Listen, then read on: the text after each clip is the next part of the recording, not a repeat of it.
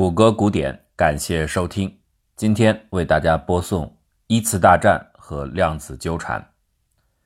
一九一四年八月一日，比利时小城奥斯坦德的海滨浴场，著名作家茨威格正在享受舒适的夏日时光。但是，从各方传来的令人不安的消息，正在搅动着人们的内心。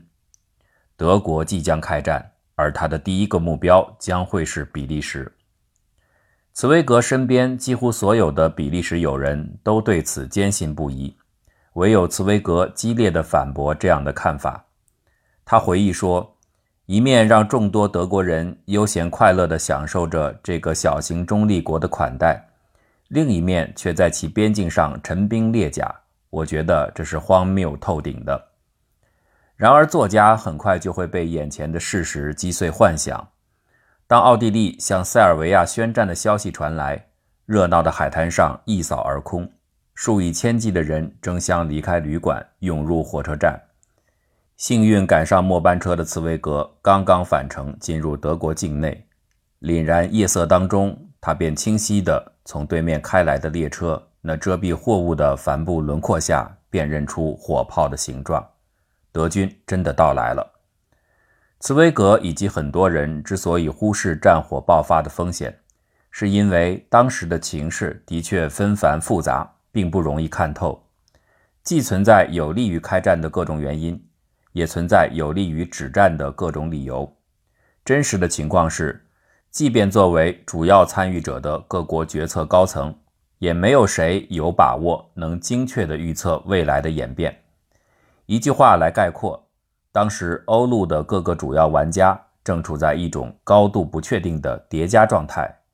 直到退相干的猝然发生，他们才开始楚河汉界般投入壁垒分明的战争之中。量子纠缠这样的术语将把我们的目光带到1935年5月的一天早晨，在普林斯顿高等研究院。到此已经快两年的爱因斯坦开始适应这里恬静平和的生活。到达办公室后，爱因斯坦在桌子上看到刚刚送来的《物理评论》杂志，他拿起来瞧了瞧，露出孩子般天真的微笑。他觉得自己又要胜利一次了。这份杂志上有一篇由他本人和同事波多尔斯基·罗森共同撰写的论文。当中提出了一项重大的量子物理挑战，内容是：如果假设物理基础是实在性的和定域性的，那么量子不确定性原理就不可能成立。爱因斯坦越想越觉得得意，他似乎已经看到这一次挑战的对手，同样作为量子物理奠基人的波尔即将面对的困窘。也的确，身在大西洋另一侧。哥本哈根大学的波尔很快就产生了紧张的反应，虽然这种程度的快远非纠缠量子对坍缩时那种瞬间的传递。波尔告诉自己的助手，放下手头所有工作，全力应对爱因斯坦等人发起的挑战。我们要睡在问题上，这就是后来大名鼎鼎的 EPR 杨谬。为什么叫 EPR 呢？因为波尔手下人当时看到自己的老板瞅着这个困难的问题发呆，于是走过来问他：“波尔啊，行啊。”波尔瞅了瞅，挠挠头说：“又是 A 因，非常困难，表问题难的一批啊。”所以从这儿就留下了 EPR 杨谬。大家应该还是觉得幸运，没有叫 EPR 屌糟就不错了。当然这是开玩笑。EPR 来自提出杨谬的三个合作者的字母缩写。波尔和爱因斯坦是当时物理世界量子大战当中最内核层次的直接对手，而同时呢，他们又是关系很好的朋友，所以他们也处在叠加态。一次世界大战当中也有这样的内核对手，这对冤家就是奥匈帝国和塞尔维亚，在当时。甫进入二十世纪的人类，完全无法想象后来的历史真正呈现出的，一旦进入到现代化热兵器全面战争之后那样的血腥与残酷。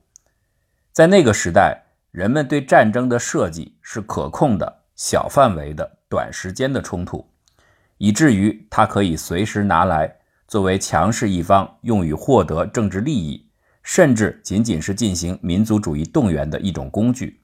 所以在当时有一个流行的概念，叫做预防性战争，就是说，为了避免自己陷入到某种趋势性的长期不利，事先精准地运用一场战争来进行预防。战争在这儿似乎成了一种安全的手术，完全不用担心失控的风险。可是事实恰恰相反，每个玩家都与周边环境复杂的互动着，而同时每个玩家又是环境的一部分，塑造着动态的不确定。从某种角度来看，预防性战争表达了战争参与者的一种意图，就是要把战争尽量限缩在可控的范围。或者他们也都意识到了，冲突全面扩散到整个环境将把事情变得无法收拾，所以谁纠缠谁就战斗，不要裹挟他人进来。这有点像现代量子实验的目标。研究者们努力争取的就是让纠缠的粒子群完全孤立在环境之外，越纯粹越好。可惜，当玩家变多，或者说当粒子变多时，这些都是很难完成的任务。奥匈二元王朝作为行将落寞的帝国，为了重振雄风，一直企图对日渐上升的斯拉夫民族主义力量进行强力打击，甚至不惜动武。但他并不想因此激怒塞族背后强大的俄国。俄国竭力通过泛斯拉夫主义控制巴尔干，却也想拿捏好分寸，避免刺激德国。德国结盟奥匈，准备承担的后果本来最多就是简单的与俄国对决，但是小毛奇们却制定出了欲胜俄国必先灭法国的施里芬计划。这样一来，卷进来法国还不算，突袭中立国比利时还将使英国根本没有余地继续做壁上观。就这样，一九一四年六月二十八号。随着刺客加弗里洛·普林西普的几声枪响，奥匈帝国以总参谋长弗朗茨·康拉德为首的鹰派势力扣响了预防性战争的扳机。接踵而至的是俄国的军事动员，然后是德国的最后通牒和欧洲列强纷纷下场的相互宣战。一场无法预防的预防战争就此脱开所有的缰绳，消除了所有的叠加状态。有意思的是，在战前即将开打的1914七月危机当中，参与各方都有明确的意愿和行动，希望维持有限且明确的对峙格局，而不要走进失控的战场。七月二十五号，塞尔维亚政府在会议上曾倾向于接受奥匈帝国为了解决王储遇刺事件提出的所有条件，以避免战争。但最终还是选择拒绝其中镇压本国颠覆势力和调查相关犯罪人员的最后通牒的条款。维也纳方面随即与塞尔维亚断交。与此同步，至为关键的，甚至被很多人认为是一战全面爆发的真正导火索，是俄国在七月二十五号为了展现自身的强硬姿态，率先展开军事动员。和今年九月二十一号普京政权一样。当时的沙皇尼古拉二世强调，这只是一次局部动员，范围仅限定在针对奥地利方面的基辅、敖德萨、莫斯科和喀山四个军区，临近德国的华沙区不在其中。然而，德国方面就此得出的分析结论却是：这个时候决然不能退缩，唯有展示对奥地利保护的坚定决心，才能够避免俄国发动对奥战争。所以，德国必须动员起来。不约而同的，以强硬止战端的策略也被俄国运用。他的外交部长萨佐诺夫恳请英国展示支持俄国的立场，认为现在要防止战争的唯一方法，就只剩下由英国警告德奥意同盟：如果战争打响，英国将会站在协约国一方。这样一来，对方才可能知难而退。英方开始没有答应，但吊诡的是，他反过来是被本来不想把事情搞大的德国牵扯进来的。当德皇、沙皇两家亲戚之间互相希望对方给自己先下台阶的电文无法改变任何命运时，德国启动了施里芬行动。这是一条不归路。为此准备了十年的德国军方，已经把行动相应的所有细节都精确定格在一份份详细的时刻表上。照表操课的德国人的严谨，反而使这个机器般运行的国家丧失掉停止运转的能力。七月三十号，当德皇威廉最后一次试图挽救局面，要求德军参谋部将西线部队调往东线，换取英法的不介入时，总参谋长小毛奇的答复是：行进中的百万大军不能接受临时调度，这个计划一经确定就无法更改。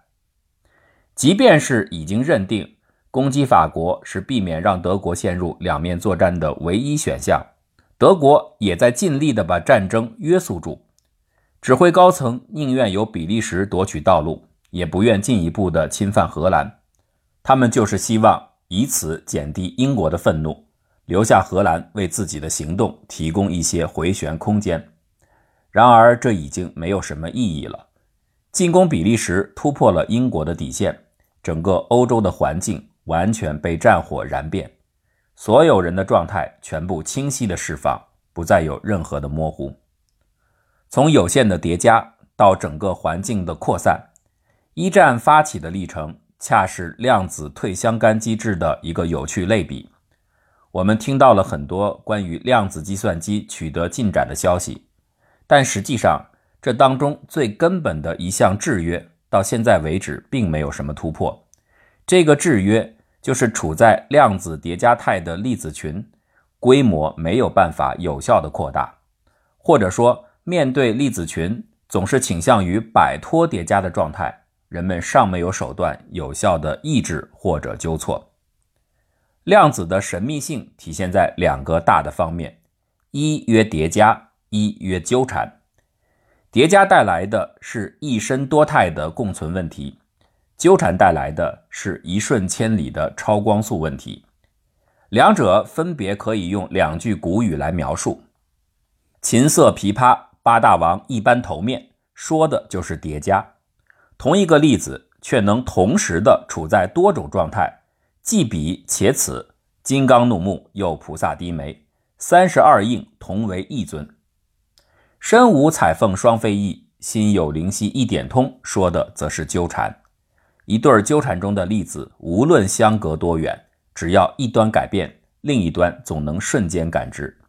正是这样的奇妙，带给了人们利用这一机制实现绝对安全的量子通信的期望。这是怎么发生的？到现在也没完全说清楚，倒是此句诗文作者李商隐的“隐”暗合了其中一种解释的命名，叫做隐变量理论。这不是唯一的解释，却是目前比较主流的理解。另一个核心的量子困难是所谓的测量问题：处在相干状态的量子，为什么一经测量就会产生一个明确的结果，而不再保持多态？还有。能够描述这些测量结果概率分布的波函数到底是怎么回事？它是怎么完成所谓的坍缩过程的？